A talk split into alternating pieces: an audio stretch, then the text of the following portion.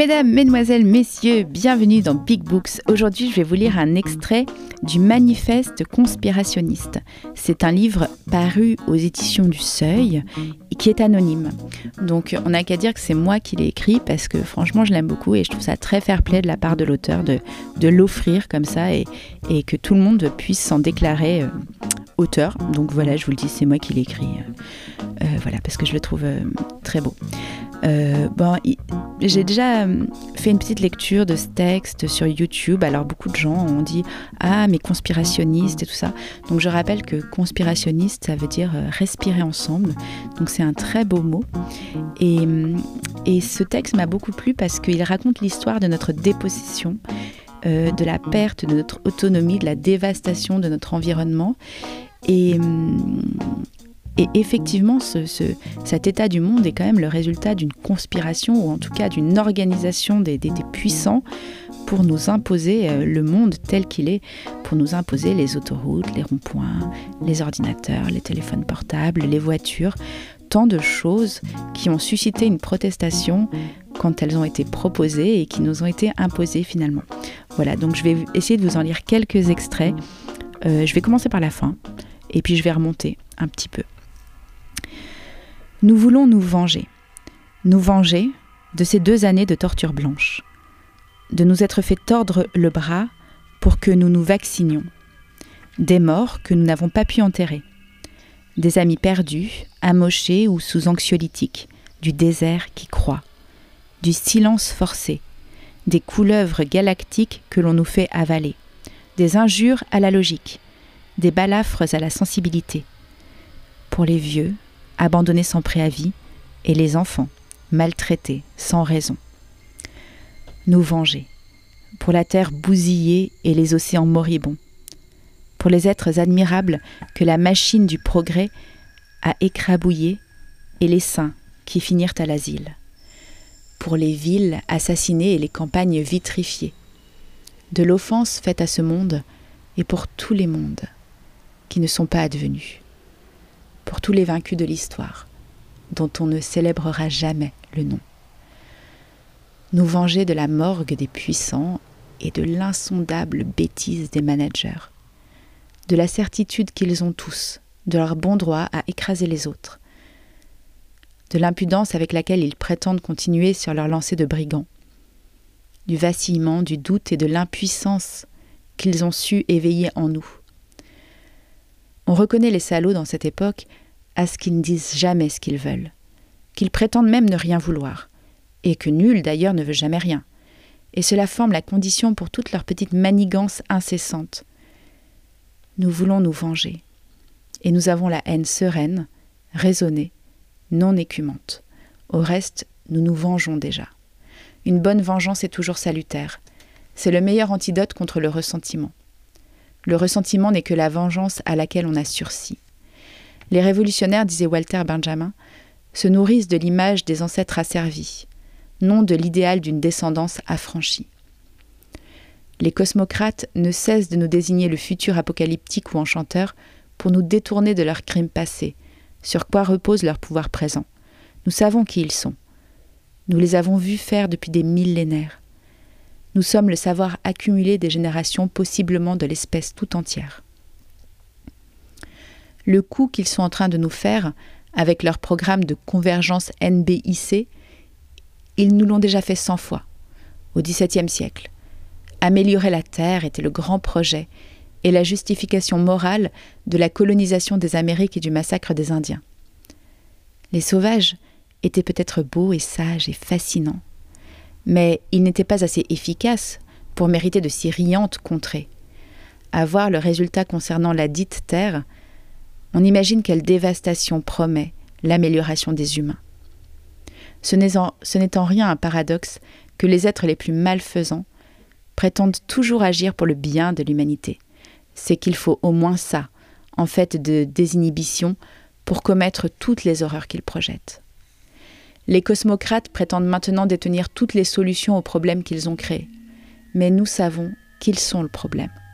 Nous n'avons rien à objecter à la coalition Business for Nature, au Green New Deal mondial ou au Great Reset. Il n'y aura pas de débat avec eux. Ce qu'ils ont déjà fait dit suffisamment combien il est exclu de les laisser encore faire. Si nous les laissons faire, ils finiront par breveter la photosynthèse. Nous devons simplement nous débarrasser d'eux. La question n'est pas celle de la transition, mais celle de leur disparition. Que le moteur de toute révolution soit d'abord la vengeance est toujours apparu comme scandaleux aux yeux de la social-démocratie. C'est ainsi que la gauche a toujours énervé ses meilleures forces, et qu'elle n'a cessé de les pousser dans les bras du fascisme. Et c'est l'erreur de tous ceux qui se sont crus commissionnés par l'humanité lors du confinement de 2020 pour établir de ridicules plans pour le monde d'après. Ceux qui pensent que pour faire une révolution il faut avoir en poche le programme du monde futur se trompent grossièrement. Toute l'histoire montre qu'ils se sont toujours trompés. La cathédrale de Chartres a été construite sans plan. Ce face à quoi nous nous trouvons a de bonnes raisons de nous faire reculer. Nous sommes face au résultat d'une entière civilisation. Le ravage anthropologique et planétaire qui s'expose désormais partout est l'aboutissement d'un processus qui a peut-être commencé avec la naissance de la civilisation, voire avec notre séparation d'avec la nature. Mais si, en nous, toute continuité avec ce qui nous dépasse ne s'est jamais perdue, la tâche de revenir sur une erreur plusieurs fois millénaire et qui a fait de nous ce que nous sommes, nos façons de penser, de sentir, de faire, et jusqu'aux angoisses qui nous structurent, est si considérable que la plupart d'entre nous préfèrent baisser les bras et se laisser aller à ce qui est déjà là et si aguicheur. Et certes, il vous prend quelques langueurs le jour où vous vous avisez qu'il va falloir inverser le processus du monde depuis dix mille ans prendre ce grand virage à quelque vitesse que ce soit est pourtant la seule voie non morbide. Nos yeux tournés vers le passé. C'est donc aussi dans le présent le conflit entre deux futurs qui se joue. C'est une lutte de titans à l'échelle de nos existences singulières et minuscules. D'un côté, il y a le projet du contrôle universel, de maîtrise de l'immaîtrisable, et de l'autre, il y a l'acceptation du caractère aléatoire, processuel et proliférant de la vie. Le projet adverse est sans espoir, mais il est armé de stratégies éprouvées, de moyens colossaux et d'une volonté fanatique. Face à cela, déserter ne suffit pas. C'est une guerre. Une guerre réclame des stratégies, une répartition des rôles, la mise en branle de ressources matérielles et subjectives. Or, c'est le paradoxe propre aux énoncés stratégiques actifs que leur formulation publique contrevient comme telle à leur réalisation pratique. Nous voici donc à l'issue de ce modeste manifeste face à ce qui ressemble à une aporie logique. Rendre publique une stratégie révolutionnaire et ne pouvoir la mettre en œuvre ou n'en pas formuler et se résigner à exposer des constats, des analyses, des histoires. Si nous sommes sérieux, nous ne pouvons conclure sur autre chose que sur des considérations de méthode, de méthode dans la construction des forces susceptibles d'élaborer, de porter et de manier les nécessaires stratégies. Après cette euh, introduction qui est une partie de la conclusion du livre, je vais vous lire un petit passage sur la métropole que j'ai adoré.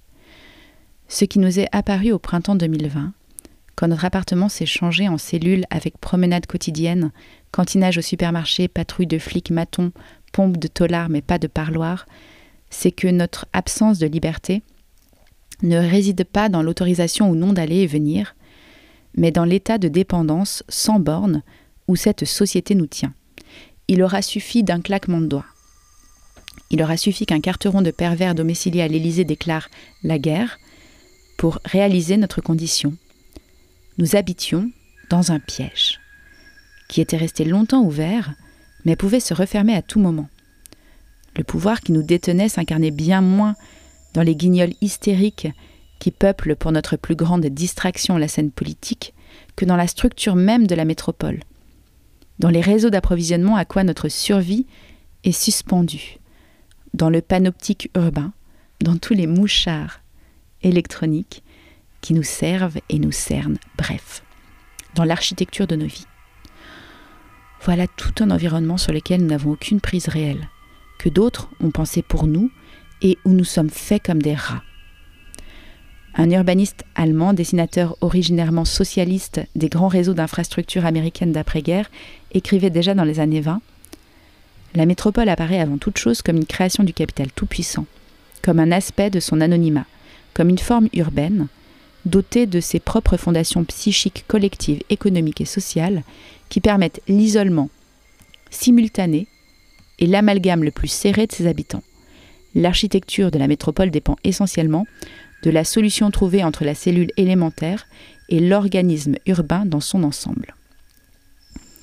Doublée désormais de l'écosystème virtuel que chacun transporte avec lui, la métropole est cet environnement total, cet environnement d'environnement, où tout est possible et où rien ne l'est. La liberté formelle de l'atome humain se meut dans le cercle de béton de possibles balisés par l'environnement que l'on a construit autour de lui, pour lui. Elle s'arrête là où commence son environnement. L'architecture des choix offerts est impérative, impérative et silencieuse. Une glissière d'autoroute, une caméra de surveillance ou un banc anti-clochard matérialisent autant d'injonctions implicites. La seule liberté qui vaille est celle à la source de quoi nous nous trouvons.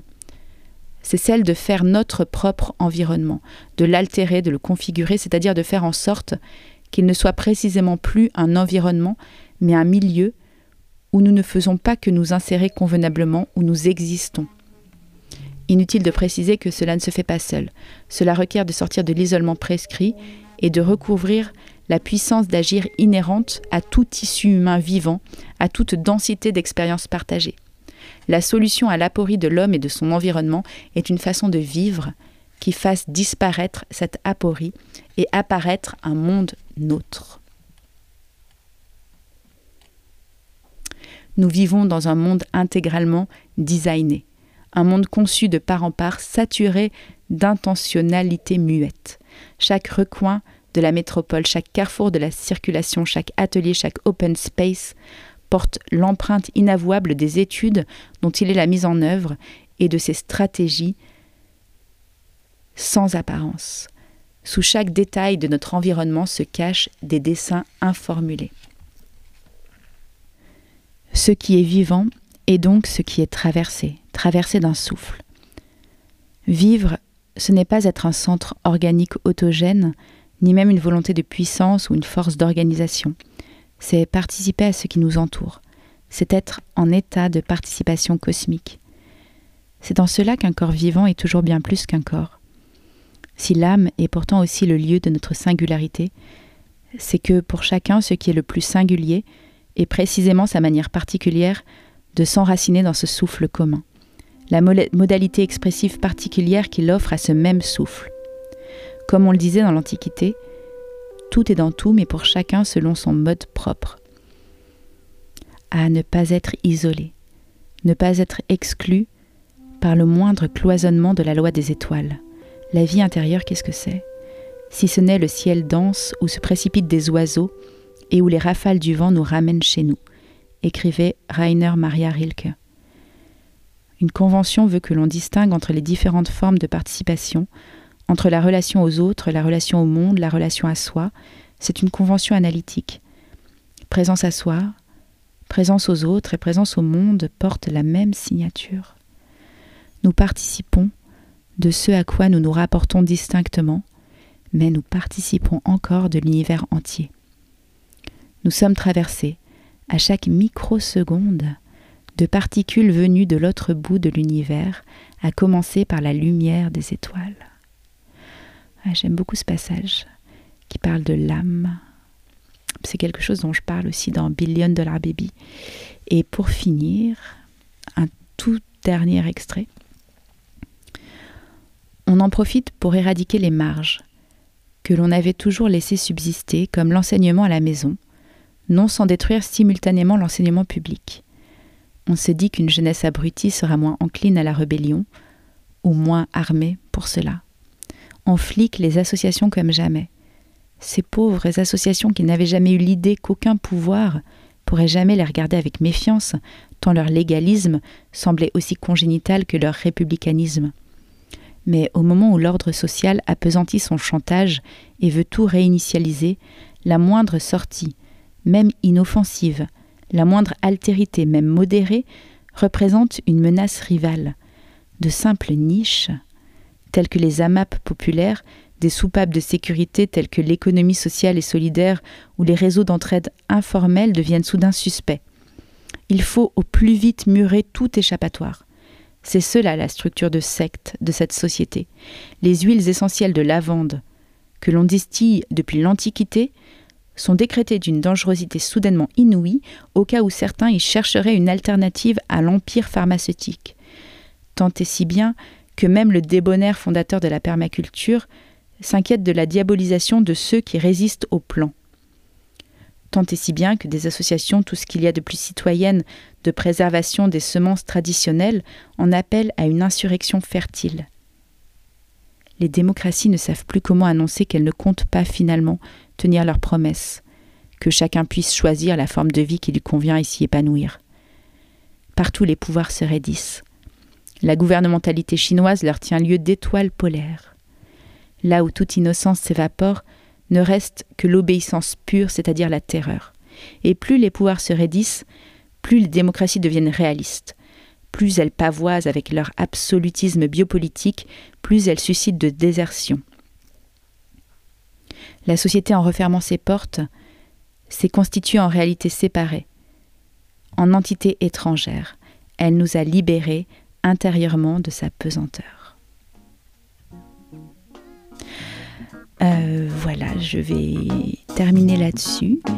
Euh, voilà, je suis très heureuse euh, d'avoir écrit ce texte que je trouve très beau, qui termine par Nous vaincrons, par Nous sommes plus profonds. merci beaucoup d'avoir écouté cette lecture et à bientôt sur Big Books.